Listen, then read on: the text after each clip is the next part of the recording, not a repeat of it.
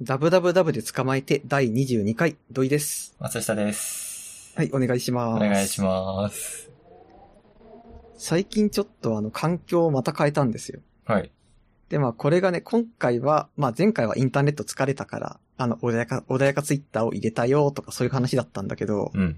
今回はあの、モニターを1枚にしました。おあの、まずこれめちゃめちゃこう、生活が良くなりましたね。 ー。 本当に本当あの、パソコン向き合ってるところだけが生活なんで、うんマジでもう、インターネット上のあれこれしか出てこないんですけど、うん。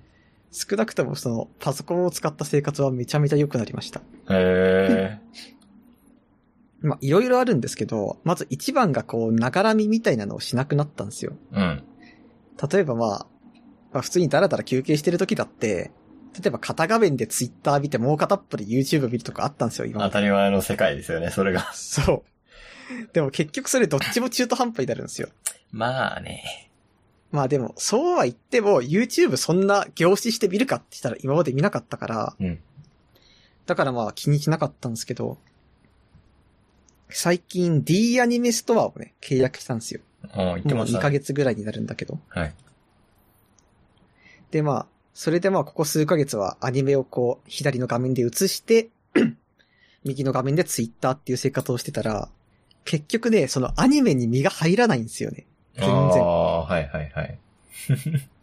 だってもう、普通にタイムライン更新しながら、うん。こう片方でアニメを見るとかしたら、あなんかスピーカーからこう、ちょっと大きめの音が来たら、なんだなんだって、チラッと左側をしっかり見て、うん。また、ああー、こういうことねってなったらまたツイッター見るみたいなことをしてるあと、わかるわかる。ダメなんですよね。作業、そう。で、なんかよくわかんないのが、こう、作業中になんか見たいなってなって、あんまり面白いのだと、そっち夢中になっちゃうから、ちょっとつまんないの見ようとか思ったりするじゃないで すか。この、この時間は何なんって思いますよね。そう、そうなんです。そう。しかもさわる、なんか映像って片目でなんとなく見てもわかるけど、うん文字って両目使うじゃないですか。うんなんだかんだ言うって。ん。だからって、結局そのお金払って契約してる D アニメストアの方が、無料のツイッターよりも、 こう、ウェイトが低くなっちゃうみたいな。ああ、確かに。そう、これはちょっと違うな、みたいな気持ちがあって、そう、それでやめたんですけど、うん。そしたらもう本当にこう、アニメ視聴の質が爆上がりしました。 ああ、なるほどね。こう、なんとなく見ないから、うんちゃんとこう、なんていうんですか、アニメのその書き込みとか、美術一つ一つのつながりとかがわかるようになったり、うん。ああ、なるほどねって、ここのあれがあそこで出てくるのね、とかもわかるし、うん。あとはやっぱり今までなんとなくだった主人公の目の動きでこう、アイコンタクト取ってるみたいなのも全部わかるようになったんで、はいはいはい。なんか本当にもう、突然世界がね、くっきりするわけですよ。いや、わかる、わかるけど、うーん、わかるなさすがに、そう、映像、そうね、YouTube の、なんか そうどうでもよくはないんだけど、チャンネル登録してるし、一応見ておくか、みたいのは、正直な、なんかしながら見るのにちょうどよかったりするのはあるんですけど、うん。なんだろうな確かに、本気、本気出して見るときにも、そう、画面フルスクリーンにしても、もう一個右にありますからね。なんか、見、見ちゃうっていうのはすごいよくわかるな。そう。そうなんですよ。しかもなんか、お気に入りの作品とかをさ、うん連続して見るみたいなことやっぱりあるじゃないですか。うんこれ好きだから、なんうんか、リピート再生しちゃおうみたいな。はい。でも、リピート再生してる、しててもさ、か、ずーっとこう、片目でしか見てないみたいな感じだったら、いつか音声だけ飽きるとかあなるんですよ。おー。そう、それめちゃめちゃもったいないよねっていう。うんうんうん。どうせだったら全部一生懸命見て飽きたいよっていう気持ちの方があるんですよ。確かに。だからモニター1枚作戦はね、めちゃめちゃ正解です。そうね実際、いやー、テンション上がるんだけどね、モニターいっぱいあると。テンション上がるけど、作業効率が上がったかといえば、まあまあまあ、2枚まではね、まあ正直、どうだろう。あ、でも、集中してんのはね、1枚だから。なんか、比べてっていうかなんだろう、比べて作業とかだといいんですけどね。そうなんですようね。ん、コピー、 コピペだけど、なんかこっちからこっちにコピペみたいな作業とか、あとなんだろう。右を参考にしながら左でみたいなのはいいっすけど、うんうん。そう、アニメとかそうな。どうせ片方は Twitter とか Slack とか Discord とかこう、コミュニケーションツールがあって、で、こう、作業中のファイルはあるんだけど、一生そっちのコミュニケーション側いじってることってまああるからな。うんそう、そそううしたらね、そうなんでか、すそう、下のタブを一個クリックして、みたいな手間があった方が、確かにいいよな。なんか、モニター買ったばっかの頃は、うん。片側で、なんか YouTube のブレンダーコーダー見てう、ん。うんんんんもう片っぽでブレンダーいじるっていうのそをちゃんとう、いやや、ってめたっんちゃですよ。正しいやり方よね、それ。でも、いつしかそんなやらなくなるわけですよ。 触らなくなって。うん。そうなると最終的に残るのは何だっていうと YouTube と Twitter を片画面みたいな。ああ、わかるな。あと、私タブを結構めちゃめちゃ開くときがあるんですけど、うん。なんかいらないタブ置き場みたいになってて、あーそなるほれど下でもよくねみたいなこともあるな。な るだほかどらねこれはね、もう無駄な、無駄なやれだったなっていうのを気づきました。うんうん。使い分けられればいいんですけど、人間そんな賢くないですからね。ちゃんとブレンダーやるときだけ2枚にするぞっていうことにはなかなかならないですからね。そう。なるほあとあれです。パソコンの環境をね、ちょっと変えたんですよ。ど。はい。っていうのも、この間地震があったじゃないですか。ありましたね。でかかったで、もん地震、そう、めちゃめちゃでっかかったんですけど、あれがあった時に、もしかしたら次また大きい地震来た時に、うん。あの、今度津波とかが来てパソコン流されちゃったりとかしたら、うん。もう過去のデータとか音源とか全部消えるなって思ったんですよ。うん。だからってそうならないように、あの、Google フォト契約して、うん。で、あの、自分のパソコンに入ってる、あの、写真フォルダと紐付けして、あの、定期的にバックアップ取れるようにしたんですけど、うん。なんかこれはね、やるだけでもう全然安心感が違います。確かにな気持ちはわかるんだけどなーっていう。まだやってないです、私は。まだ課金に抵抗はないそう、課金に抵抗ある侍だよ。お前、Google のサービスめっちゃ使う。あしかも、YouTube プレミアム課金しとるしな。 お前何やってんだよ、みたいなことは思うけど、うんうん、まだ、まだ写真はいいやって思っちゃっている。YouTube プレミアムは必要だけど。YouTube プレミアムね、あの、インド版で契約すると安いっていうのがあるんで。ああ、なんか、そう。言ってましたね。そう。いいな、Google フォト。実際便利ですし、なんか、そう、なんだろう、手元で管理するのもいいけど、なくなるっていうリスクもあるし、あと Google フォト一番いいのはあれですよね、検索機能がめちゃめちゃ賢いっていうのがあるから。そう実、際あれがありますよ大事。。あ、あとあれすごい良かったのが、あの、写真をさ、たくさんアップロードすると、なんかその日付の写真を組み合わせて、はい。なんかーパノラマ作作ってくれますねってくれるんですけど、はいはいはいあれがすごいクソコラみたいでめっちゃ面白いんですよ。ありますね、たまに。そう、僕はあれがお気に入りなんでね、これからもどんどん写真アップしたいなと思ってます。実際、いやー、どうだろうな。 ピクセルを買うとかで、そっちの方が高いかもしれないけど、対抗するかもしれん。なんか僕は一応月額課金みたいなやつは、年の初めに、うん。なんていうか口座にまず、今年1年分の、例えば5000円トータルでかかるよってしたら、5000円分まず振り込むことにしてます。おでも、こっからしか引き落とされないからみたいな感じで、最初にその1年分のを払っちゃいますね。ーうん、やっぱそういう圧があった方がいいっすよね。なんか知らぬ側に、なんかどんどんなくなって自分は別に気づかないよりも、はい、5000円、あなたにあげましたっていう感じの方がそう。いいっすよね。そう。で、まあ、あとなんで Google フォト契約したかっていう話もちょっとすると、はいあの、この間大きい地震がまああったじゃないですか。はい。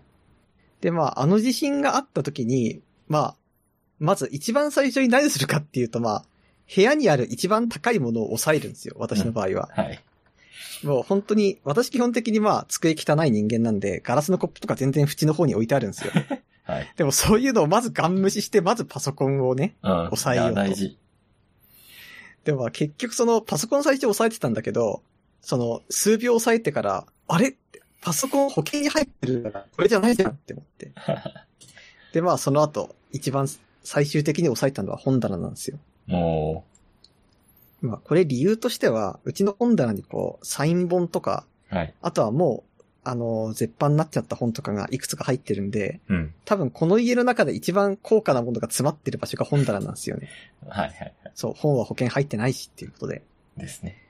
そうだから、もうとりあえず本棚抑えようって思ったんだけど、あれ結構長かったじゃないですか、今な回んのか地震。った。ビビった。うん。そう。だからもう5、6秒過ぎたあたりから、これ本棚押さえてる場合じゃないかもしれないって思ったんですいけや、ど、ほんとそうですよ。でも気づいた時には遅くって、うん。ここで本棚押さえるのやめたところでもうどうしようもないんだから、うん。もうこれだけもう6秒も抑えたんだから、もう自分がどうなってもいいから抑え続けようみたいな。はいはいはい。ずーっとそこで止まっちゃったんですけど、あれは正直よろしくなかったなって思います。いやー、そうですね。私も、いや、パソコンを押さえたんですけど、うんあのちゃんとドアを開けて、あとパソコンを押さえて、あと私、ロードバイクがね、あってうんそれが不安定なんで、どっちも押さえたりしたんですけど、うん、やっぱねあれ、あれぐらいのレベルになるとちゃんとドア開けた方がいいですよね、きっと。そうですね。いやー、てか、あの、僕の家が2階なんですよ。はい。で、2階だとさ、ふあの、隣り合った家の人から、うん。人がさ、あの、なんていうんですか、壁を突き破って入れる用の柵みたいなのあるのわかりますはいはい、わかりますわかります。まあ、あれがあって、で、なおかつ、あの、緊急避難はしごが私の部屋側にあるんですよ。あー、はいはいはい。だからってその、うっかりその私が窓閉め忘れて本棚押さえて窓が歪んじゃったりとかしたら、うん。あの、隣の人は、あいつ窓、あの、歪んで出られないんだって思いながら、私をガン無視して緊急避難はしご で、下を降りるとかするかなってちょっと考えちゃいました。なるほどね。あの、ぶち破るやつ、ちょっと冷静に考えると面白いっすよ ね。あんなんでいいのっていう、なんか、なんか、うまい偉人たちがやり方があると思うんですけそど、うもうちょっと。考えて、あれなのっ ていう、ちょっと面白いんだよな、あれ。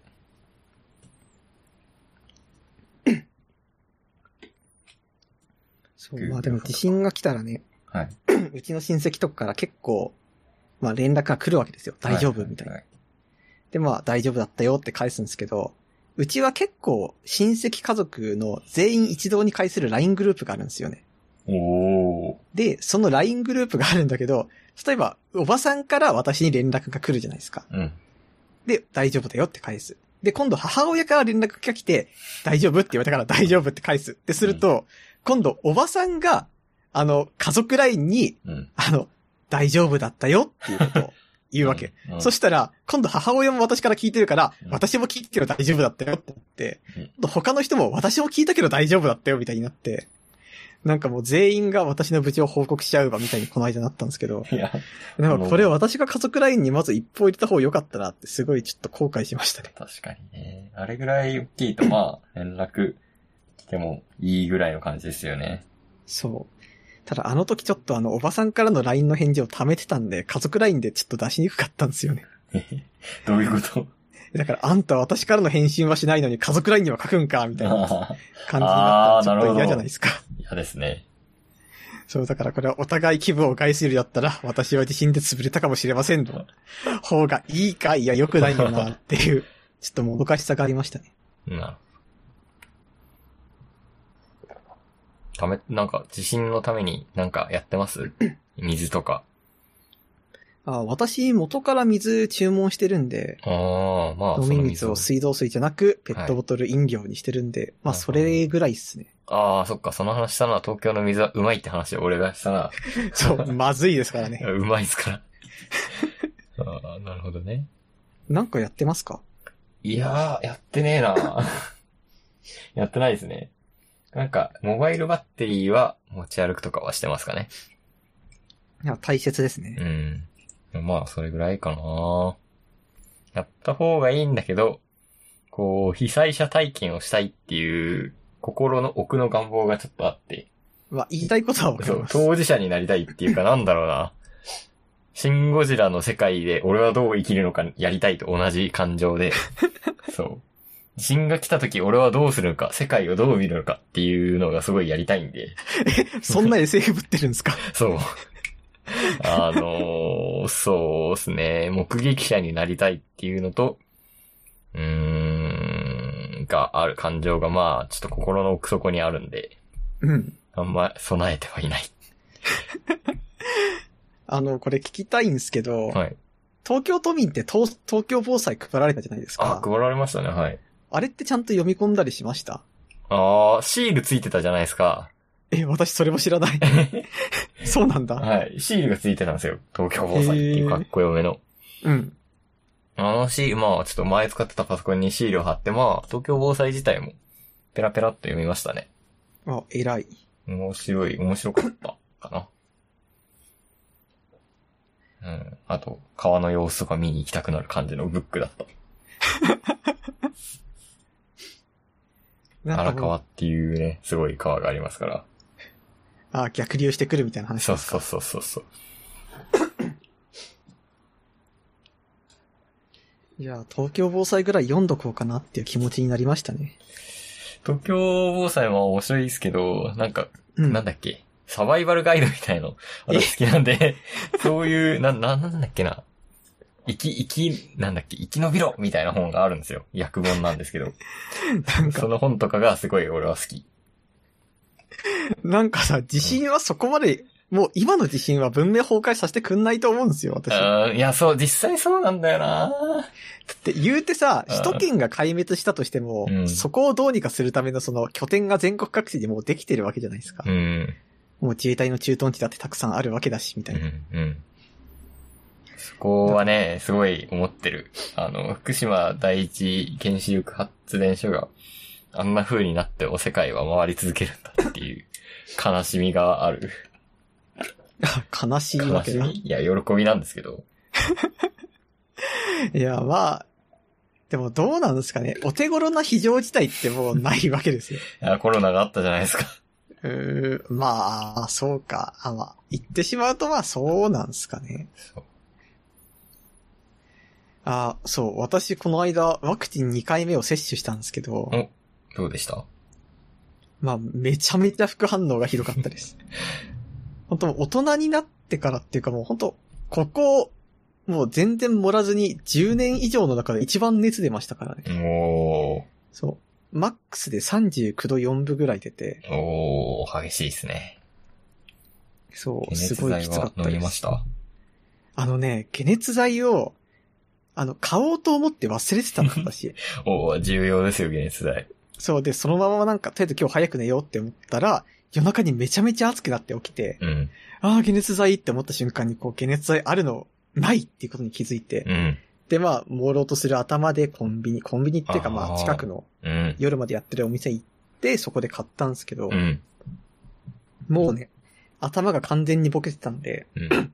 まず、メガネを持ってき忘れたん ですよ、私。うん。うん。うん。でも全然ろくにも読めなくって、で、まあ、そんな状態でどうにかこう、解熱剤成分これでこれで、うん、これかなってこう、買っもうほんと15分ぐらいぼんやりした頭で選んで、うん。お店の人に行ったら、あの、これ会計別なんですよって言われて、うん。あの、薬剤師のいるカウンターでって言われたからそっち行って、そっち行ってってか、あの、僕メガネ忘れちゃったんですけど、あの、あなたがゆ指を指してる方向ってそれどっちですかみたいなことを聞いたら、うん。そこのレジにいたおばさんが、うんあちょっと私についてきてって、連れてってもらって、うん。会計してくれて、で、まあ家帰って解熱剤飲んで、まあちょっとマシになるみたいな。いやー、そう、結構大変だし、外出る気力ない、で、出ないですよね。そう。本当になんか、しかもさ、副反応で手の、手足の痺れとかが出たんですよ、私。うん、うん、だからもう、そこのまま外出ないで、目つぶったら私死んじゃうんじゃないかなって、ちょっと本気で考えちゃいました。うん。うん、うん。いやー、熱出てる時って、そういう感じになりますよね、ほんと。うん。いやー、こういうね、そう。なんか、 じ自分の、自分で感じる非常事態はお手軽非常事態なのに超辛いって思うのに、こう、地震とかあんま自分に関係なさそうなやつはね、 ちょっとなんかワクワクしちゃうっていう、この、ダメな感じが出てるな。 俺の。いや、でも思うんですけど、うん。なんか避難所の床が硬いとかだって、贅沢な話ですけど、私たちにとって一大事だと思うんですよ、なんだかんだで、確かに確かに。多分それだけで割とイライラすると思うし。そうだな。実際考えるとそうだよな。いい面だけじゃないですからね。そう。そうなんだよ。だからまあそう考えたら、あ、でもな。ワクチンめっちゃ辛いけど床ふかふかと、うん。避難所で、 まあ衣食住房どうにかなるけど、床めっちゃ硬 い。まあトントンな気がしますよ。トントンかもなあれ、でもまあ、2回打ち終えて、とりあえずは、今何日後ぐらいですか ?2 回目打ってから。えーっと、もう10日ぐらい経った。じゃあ、そろそろ、運動してもいいですし、まあ、うん、うん、運動か運。動してもいいですし、そそのことを私は考えてましたからね。偉いそ。う、2週間。なんか1週間はそう、運動しない方がいいみたいな話うをん、があって、それを守って、久しぶりに一週間走らなかったっていう。一週間過ぎたら体力落ちてるとかありましたうんまあ、あんま関係ないですね。 一週間はだったら、まあまあまあ、大丈夫。二週間ぐらい走んないとちょっと不安が募るかあも。あ。いやーでもまあね。これでもう2回打ち終わったわけですから。そうですね。でもこれなんか、まあ変な話ですけど、うん。あの2回目打ち終わったあたりから感染者の数がガクッと減ると、うん。ちょっとなんか、損したって言ったらおかしいんですけど、うん、うん。なんていうかちょっとこう、もやもやする気持ちになるっちゃなりませんかまあ、わかります。まいやあ、どっちにしろ打言うてあんなつにんですけどね。そう、高熱出るんだから、体にいいはずはないんですよ。うん。そう。そう、まあ、いや、打つのも大変ですし、大切ですし、全然否定派とかじゃないんですけど、いやー、ちょっとめんどいし、熱出るし、嫌だよなっていうのは全然あります。うん、そうですね。そういえば、あのー熱が出たあたりで、うん。あの、図書館からの本の、あの、貸し出し期限過ぎて、めっちゃこう、督促の電話がかかってきたんですけど、うん。 でも、いや、熱出てるしってして、うん。ちょっとあの、一週間ぐらい置いちゃったのだけすごい申し訳ないなと思ってます。まあ、大丈夫ですよ。 私、図書館で働いてたんですけど、うん。まあまあまあ、言うて大丈夫ですよ。でもあれさ、その、ま、絶対その、毎回こいつだなって覚えられるとは思うんですよね。あまあ、そうですね。それはあります。だから、それだけちょっと気にしてますね。まあまあまあ、言うて、言うて大丈夫ですよっていうことだ け。そう。そこまで、もう重大な罪じゃないっていうことって、か最終的に返していただければね、大丈夫ですよっていう感じです。え、図書館的にそんな罪なことってあるんですかいい、やっぱり、そうだな。図書館で騒ぐのは 罪。あの、返さないのもが罪か な。その二つかな。あと、雑誌を盗むとか。え、そあれるも罪。へえ、雑誌盗むあるんだ。そう。最、しかも、新しい、まあ、当たる当たり前なんだけど、新しいのを盗むからね。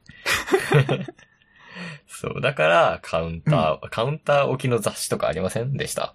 ああ、あるある。そう。だからカウンターに置かれることになるんですよ。へー持ってかなれんるからか、あれ、カウンターから見やすい位置とかに、あの、見るスペースとかも全部ありますよね。ああ、はいはいはいはい。まあ、それぐらいかな。まあ、ポケゴーはやんないでくれとか、そういう感じかな。ああ。そういえば、図書館ってさ、うん。あのー雑誌系だったらどんどん溜まるじゃないですか。はいはいはい。あれって最終的に捨てるのそれとも配ってるのえー、捨てるのもありますし、配ってるのもあります。ただ、綺麗、結構汚くなるんで、うんま。あ捨てるのが多いかなへえ。で配る、配ってるところあるじゃないですか。うん。配るのも全然ありますね。うん。し、でも捨てるときはもう、そうだな。結構気をつけて、ちゃんと盗まれないように捨てる感じですね。ちゃ んと。そうなんですよ。あるんだ。ちゃんと捨てるの。の、そへえ。う。こんな感じでした。ああ、盗まれない対策そんなやるんだ。うーん、なんかそうしてましたね。私のところはですけど。へえ。最近、二郎系ラーメンにハマってるんですよ。え、そうなんだ。 はい。なんかもともとそんなイメージあんまなかったけど。二郎系ラーメンですかうん。ラーメ好ンきでだすかっけいや、うん、まあでもラーメン自体が好きでした。うん。けど、最近、もっと好きになった。へえ。うん。うまくないですかまあ、美味しい。ラーメン好きですよ。あそう。っていうのと、そうね、うまいんだよね、ニンニクが。 うまいんだよ、あれ。で、なんか、二郎系ラーメン食いたい時ってもう、とことん食いたいじゃないですか。そう食でいすたいね。んですよ、そうん。う。なんで、まあ、近くにじ、まあ、近くにっていうかまあ、二郎って結構気合い入れないと食えない食い物じゃないですか。そうですね。なんか普そうです通盛りでも多いよね。そう。当日のコンディションもあるし、まあ私は結構ニンニクを入れたのが好きなんで、翌日のコンディションとかもあるし。 そう、でもなかなかあんま食う機会がなくて、最近、まあ、ちょっと、一回食ったんですけど、もう本当に行きたくて、それから。へえ。なんかね、そう、飯が二郎か二郎じゃないかみたいになってき て、ああ、今日も二郎じゃないの食うのか、みたいな。よっぽどじゃないそれは。いやー、そう、それぐらいになっている。だって、大学の頃とかさ、一緒になんかご飯食べたりとかしたけどさ、うん。なんかうちの近所にあったラーメン屋とかだって基本、まあ、豚骨とかあったけど、二郎系なかったじゃないですうか。ん。ないですね。えーなんかそこまでハマる人だとは思わなかった。うまいっすよ。今、ブームが来てる、本当に。年取ってから二郎系ブームが来ることってあるんだいね。や、でも、ま、まだ、まだ、そう。いや、30代超えたらちょっと厳しそうだけど、うん。まだ大丈夫じゃん。ないですかまあ、まあね。多分今が最後ですよ。まあ今最後です。 最後ですね、そう。油とか、あの油を食えるのは今だけですよ。っていうのもあって、うーん、行きたいなーっていう気持ち。かあな。のーラーメン屋さん行くとさ、うん、まあ、チャーハン系とかもあるわけじゃないですか。うん。で、なんかそっちの方が美味しい場合ってこう、往々にしてあると思うんですよ。ありますね。この半チャーハンうまーみたいな。うん。でも、ああいう時に、毎回そのチャーハン頼めないんですよね、私。多いからってこと多いっていうか、その、ラーメンを一緒に頼まなきゃいけない気がしてしまうんですよ。あー、それはあるなーうん。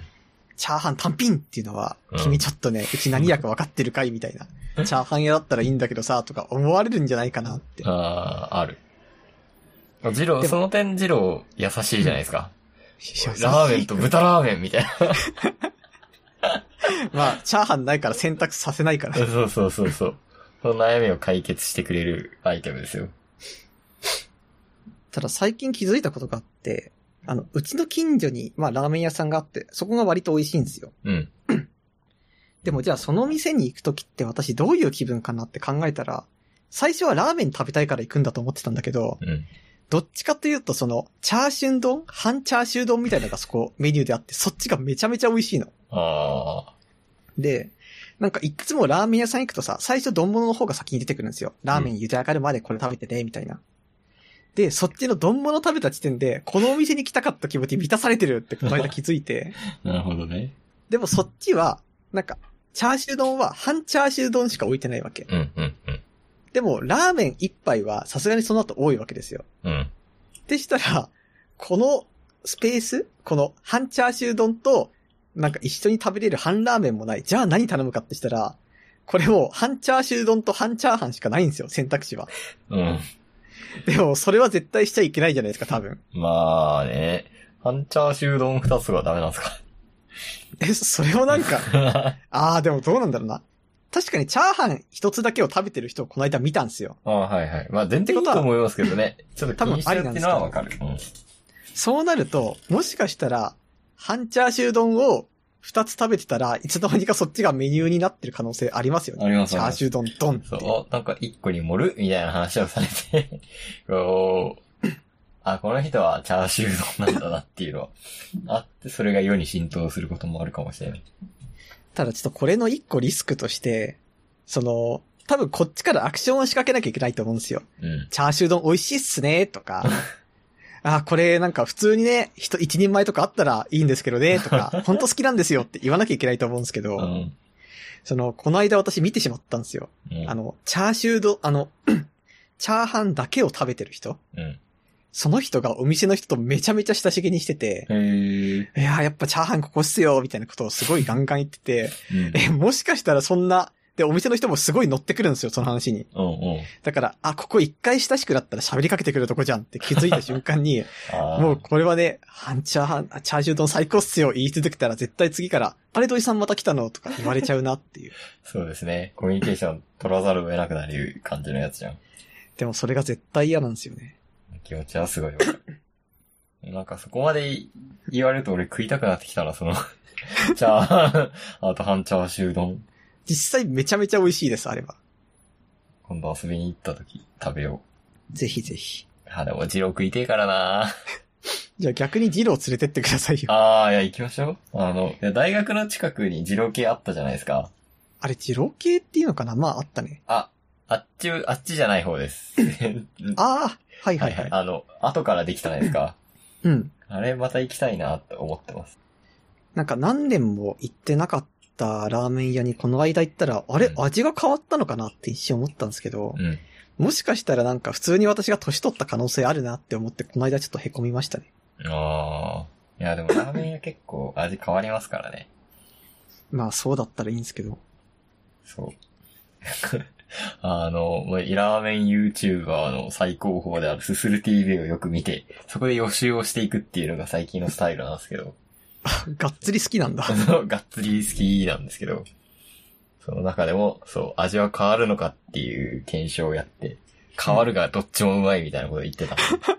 まあ、そりゃそうっすね。朝に食って晩に食うっていうアホみたいな企画なんですけど、すごい面白かっそんな短いスパンなのた。そうそうそうそうそう。え、一年じゃなくてそう。だからずっと煮込む系のラーメンなわけですよ。そう。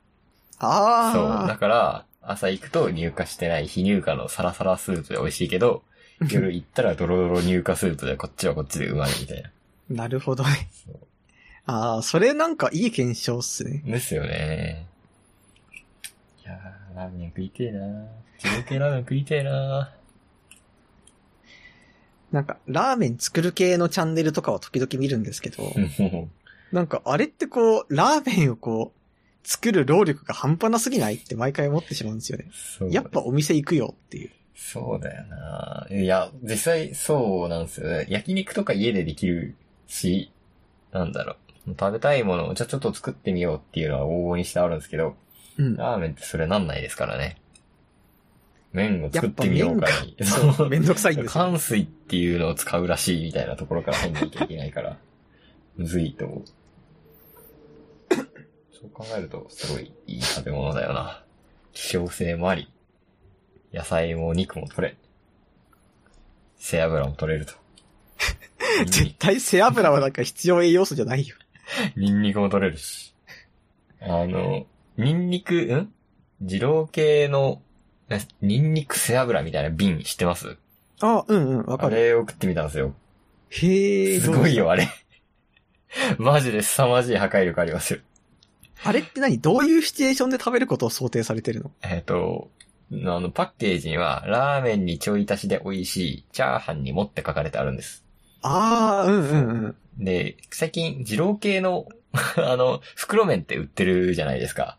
ありますね。そう、それを買ったんで、どんだけハマってんだって話ですけど、それを買って、もやしも入れて、家でそれを入れると本格的な味になるっていうスタンスだったんですけど、うん。はい、その、とりあえずその袋麺とセットで買って、ちょっとこれで試してみようと思って買ったんで、その次の日とかに、うん、どどういう食べ方あるかなと思って、ご飯と食ってみたんですよ。食べらーみたいな感じ。食べるラー油みたいな感じではいはい。食ったら、もう凄まじい破壊力 だった。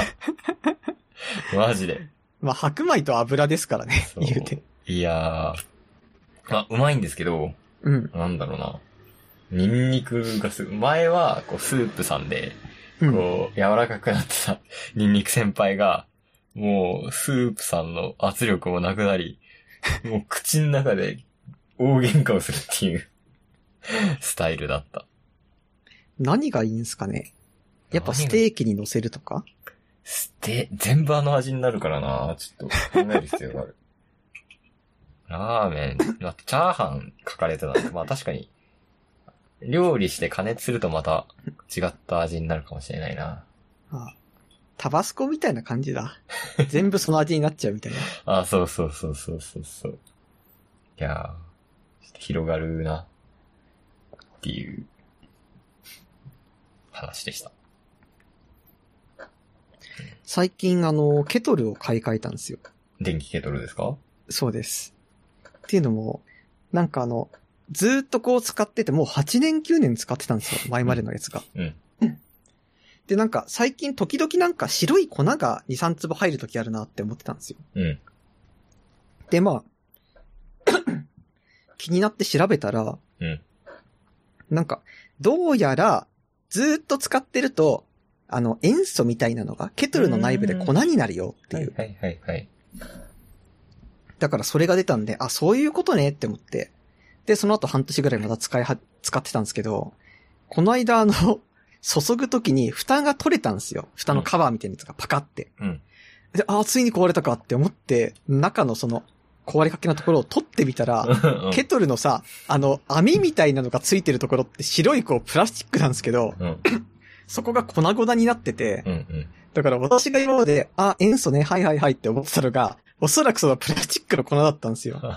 おーでも、それに気づいた瞬間に、もうこいつはもう絶対使えないなと。水垢じゃなくてですかプラスチックなんですかプラスチックな気がするんですよね。。なんかちょっっとひびとか入ってたんで。と。うんうん。で、まあ買ったんですけど、新しいケトルめちゃめちゃいいっすね。えー、具体、脇が早いとかですかいや。あの、今までは、うんてか私、同じティファールのケトルなんですけど、うん。今まではなんか口がこう丸っぽかったんですけど、うん。注ぐとダラダラこぼれたん ですよ。あうの、ん机とかで。はいはいはい。で、それが、あの、今度の新しいやつが、口がなんかシュッとこう、鳥のくちばしみたいになってるんですけど、うんもう全然こぼれない。なるほど。もう今まではその、机の上で注ぐときとか、キーボードの上では絶対注げなかったんだけど、今はもうガンガンやります。へー。ケトルうちにないんですけど、まあ、ホテルとか旅館とか、あと人ん家とかで使うんですけど、んうーん、な、なんか清潔感に欠けるよなーっていつも思うんだ よなまあまあ、わかりますよ。そう、な、なんだろうなね、んかホテルで。水がちょっと浮いてるじゃないですか。そうそうそう。そうなんだよ。あとなんか、銀の分とかもすぐにこう、なんか、ちょっと汚くね、別に、ね、別に平気だよ、全然。俺は別に何でも飲むぜし、東京の水もうまいぜっていうスタンスなんだけど、全然別にいいんだけど、ちょ、ちょ、ちょっとなんか、大丈夫っていう気になるんだよな。まあ、言いたいことはわか る。煮沸してるしってこっちも言い聞かせてる面はちょっとありますよ。そう。ななんなんだろうね、あれは。だって別に夜間だって同じですよね。水だって入ってるし。うん。なのに、ケトルにだけ感じてしまう、あの、 疑心感みたいな、疑心暗鬼になる感じ。え、じゃあ家で毎回夜間使ってるんですかうん、ケトルないんですよ、うち。はあ。あケトル欲しいなと思うんですけど、 特にそう、なんか朝とか、ケトルあったら、一人分とかすごい手軽に沸かせそうで楽そうっていうのはわかるんですけど、ケトルないです。なんか一回その、電気ポットにしようかなとも思ったんですよ。うーん、はいはいはい。でも電気ポットがあれ意外と高いんですよね。へー、あなんか普通に7000とか1万とか優に超えるんで。へー、だから、あこれはとてもじゃないけど買えないと思って。ケトル。そう。でもなんとなくその電気ポットの方がまだマシな気はするんですよ。なんかね、うん、そう。だって常にずーっともう暑いし、うん。しかもあれはなんか中そういうものじゃないですか。なんていうか。んうんうん、わかるわかるわかる。だからまあ、うちはまあ実家が電気ポットも使ってたんで、うん。まあ余裕があったら電気ポットかなと思ってます。なんかね、うちはもう夜間と電気じゃない、何、普通のポット、ノーマルポットですね。なんかいい方法ないのかな寿司屋のやつ欲しいよね、こえう。お湯が出てくるところあるじゃないですか。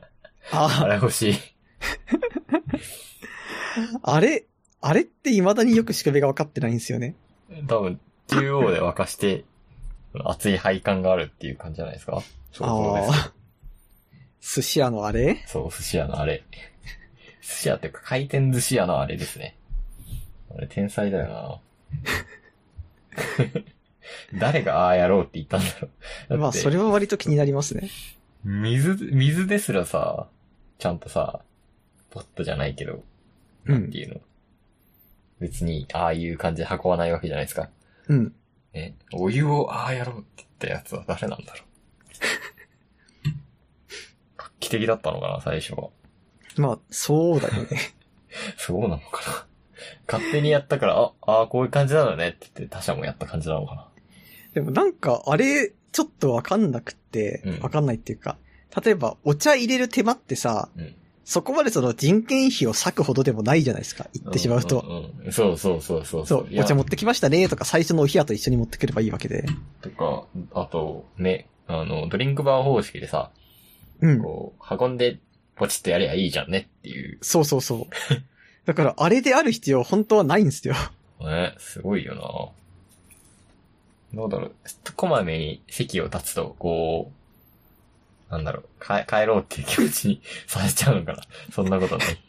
そんな性格悪いシステムなんですか。わかんない。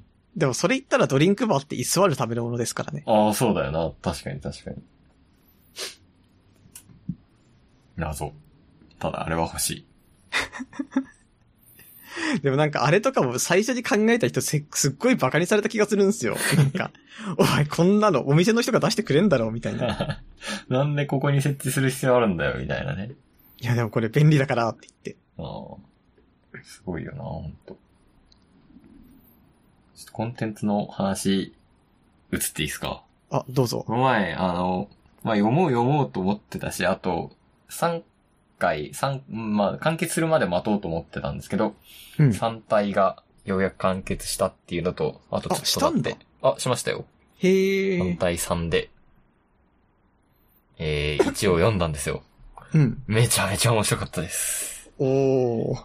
あネタバレ、まあ、なしで話すんですけど、えー、まあ SF なんですけど、中国の。うん。あのー何にも前情報を仕入れず読んだので、まあ三国志的な感じなのかなっていう、三体ってついてるし。まあそんな気はしちゃいますよ、あとなんか、そう、表紙が、 なんか、じゃ、三国志とかなんか歴史ものっぽい表紙、わかるなんだろあ、言いたいことはわかう。る。そう だからまあそういう感じなのかなと思ったら、ガチ SF。ガへチー SF っていうかなんだろうな、すごい面白くて、あの、うん、VR ゲームとか出てくるんですよ。あ、そうなんだ。そう。そこで、そうね、すごい、なんだろう。あ、そういう感じなのも入ってくるのかっていうのと、うん。うーんまあ、まあネタバレではないんですけど、まあ、ここまではセーフだと思うんですけど、三体人みたいなのが出てくるんですよ。へえ。三体っていう、まあ、星の人物、人が出てきて、あ、だから3体なんだ。あ、そうなんです。で、その三体っていうのは、その三体運動っていうのがあって、うん。うん、なんでしょう、こう、宇宙空間で三つの星があった時、うん。こう、お互いの重力で動くじゃないですか。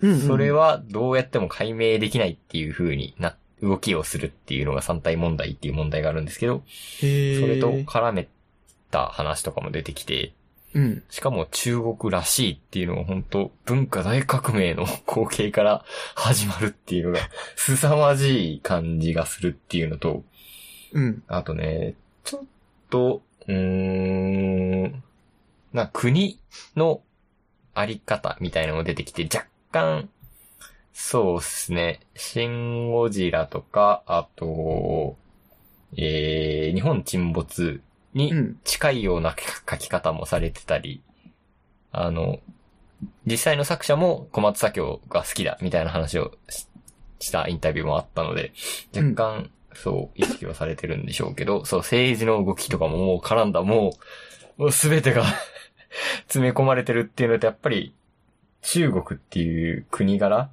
が入って、まあ、中国の人しか書けんわ、みたいな部分もあり、本当に面白いので、2と3が楽しみですかね。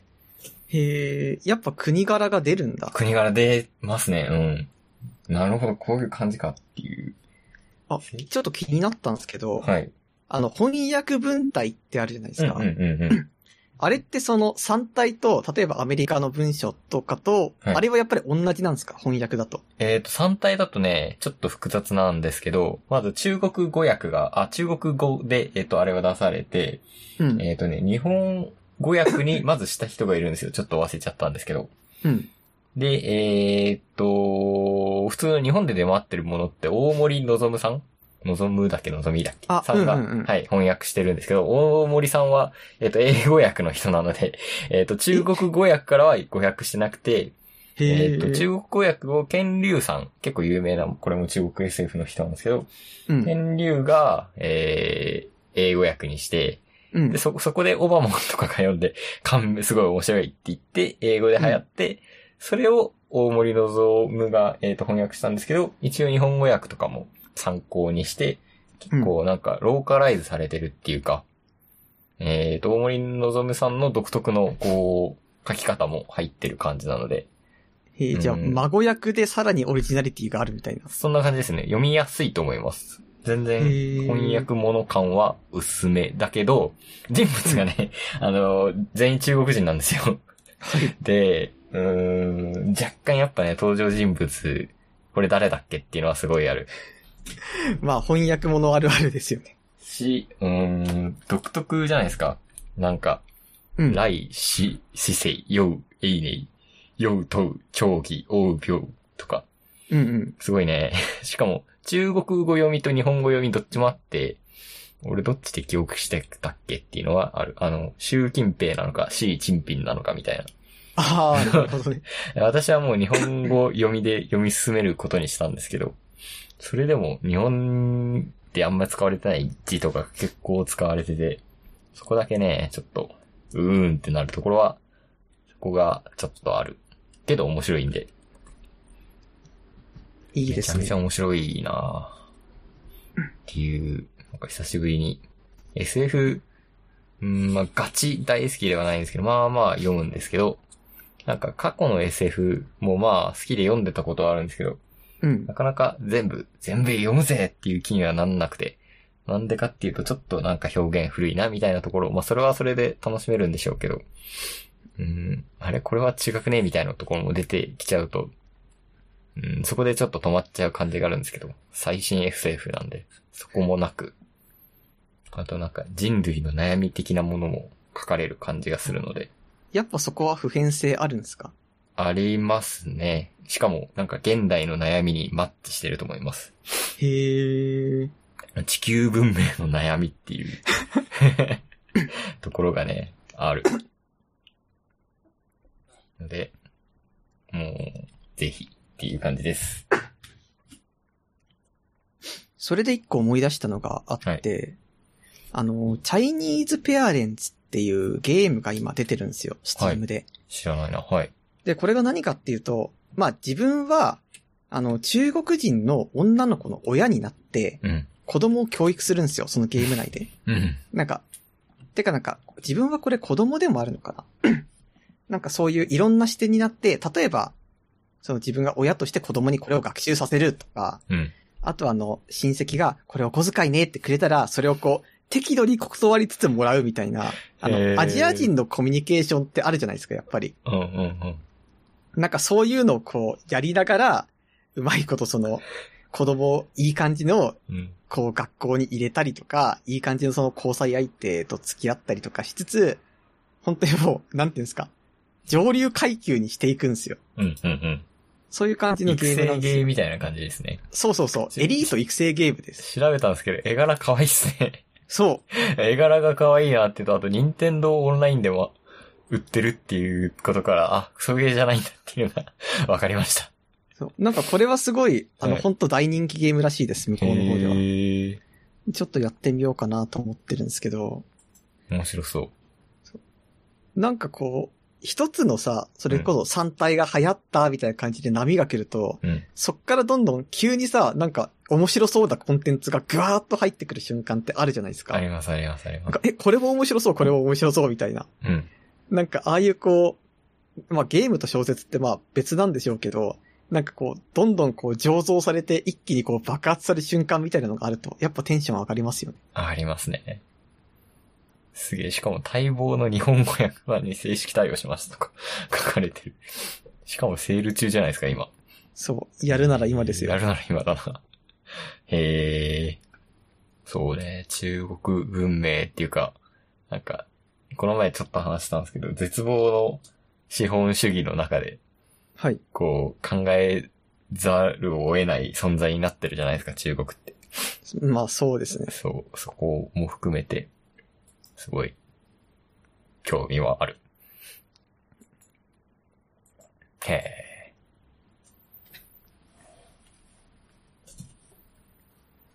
エンディングいきますか。いきますか。ダブダブダブで捕まえて。エンディングです。はい。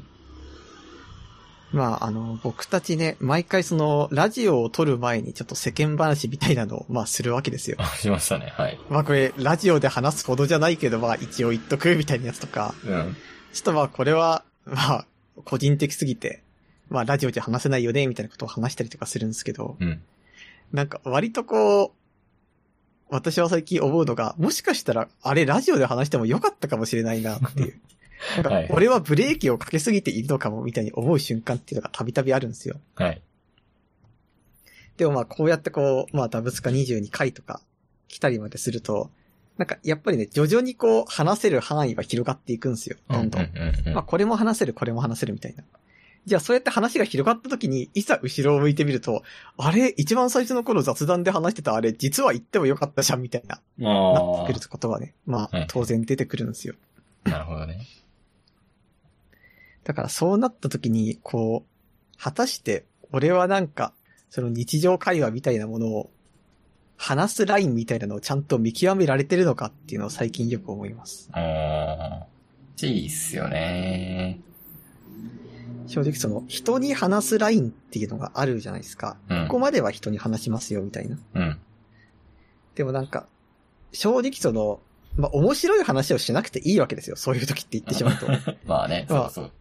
え、最近何やったのとか言われた時に、いや、まあ、まあ普通、休み何やったって言われたって、いうん。や、まあパソコンやってましたよとか、ゴロゴロしてましたよとか、うん。まあ言うてそのぐらいしか言わないじゃないですか。うん。でも本当は、僕だってね、いや、バトルフィールドやってーと か、いや、なんかもう24時間ずーっとラジオ聞いてたんすよとか、はい。まあ本当はあるわけですよ、いろいろ。うん。でもなんかそれを言ったとしても、いや別に相手バトルフィールドやってないしな、みたいな。いうん。や、もしかしたら話すと面白いんだろうけど、そこまで話さなくていいよねっていう。うん。うん。わかる。なんか普遍的な話にとどめちゃうけど、なんだろう。実は盛り上がった瞬間あるよねっていう、そう。盛り上がってたパターンもあるよねっていうのはあるよね。あるよな。なんか会社の人と雑談とかってよくしますいや、そう。いや、それ今日ちょっと話そうと思ったんですけど、忘れてたんですけど、はい。あの、最近出社するじゃないですか。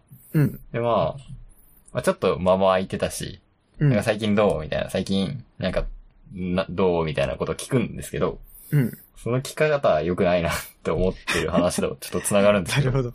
そう。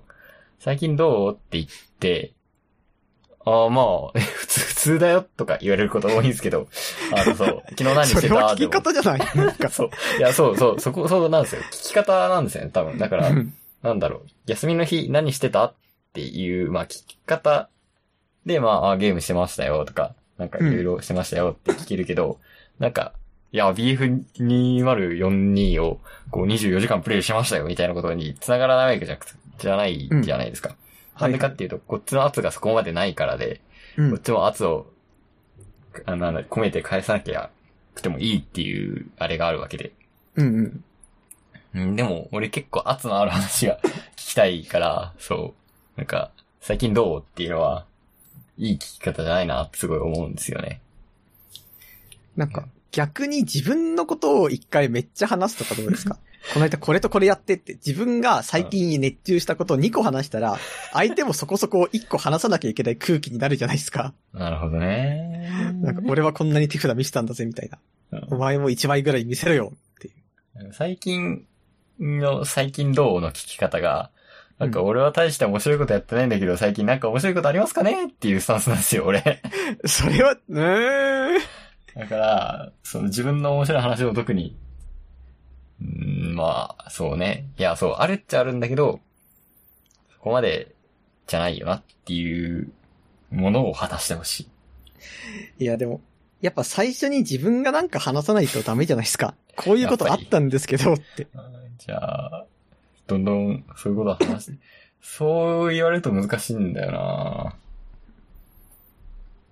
なんかそう、土井さんとも、そう、ラジオの前に、そう、その、その流れで、その、日常話の流れで聞いたじゃないですか、今日、最近どうすかみたいな。ああ、した言らってましたね。まあ、なかなか面白い話を披露してくれたんですけど、なんかそこまでの対応してくれる人って、なかなかいないんですよね、っていう。あの、私の、これは、あの、異常ですからね。言っておくと。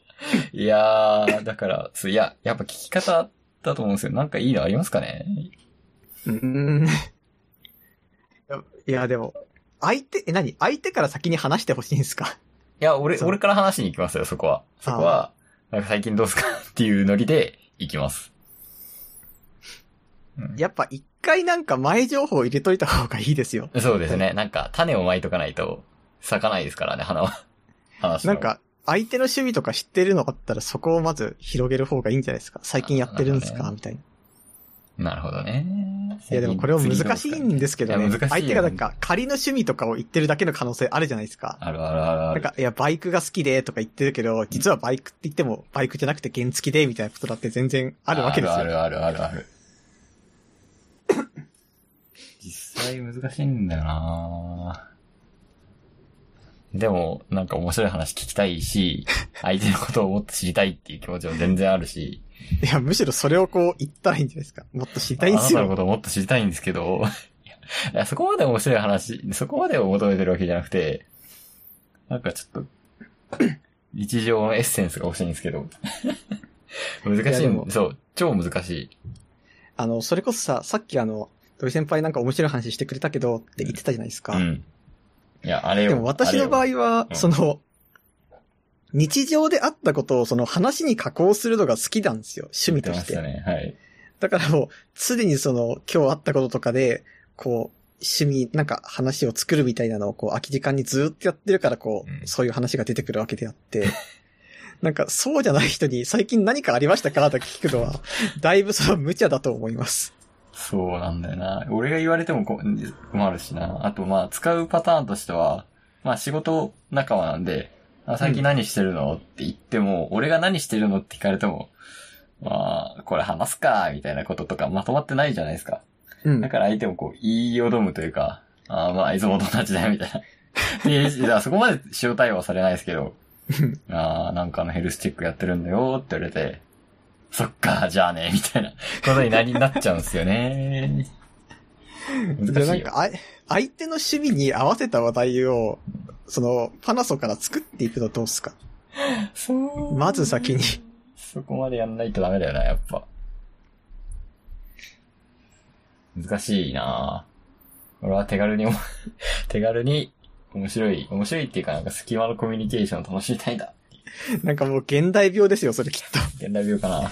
なんか、私を楽しませてくれみたいな話いにや繋がってきません確かになそういうスタンスになっちゃってるのかもしれないな。あ、でも難しい正直。なんていうか、会話ってその、相手が話さなかったら結局その、無言で待つか、自分が頑張るかどっちかしかなくなるわけじゃないですか。 うん。でもそうなった時に、じゃあ、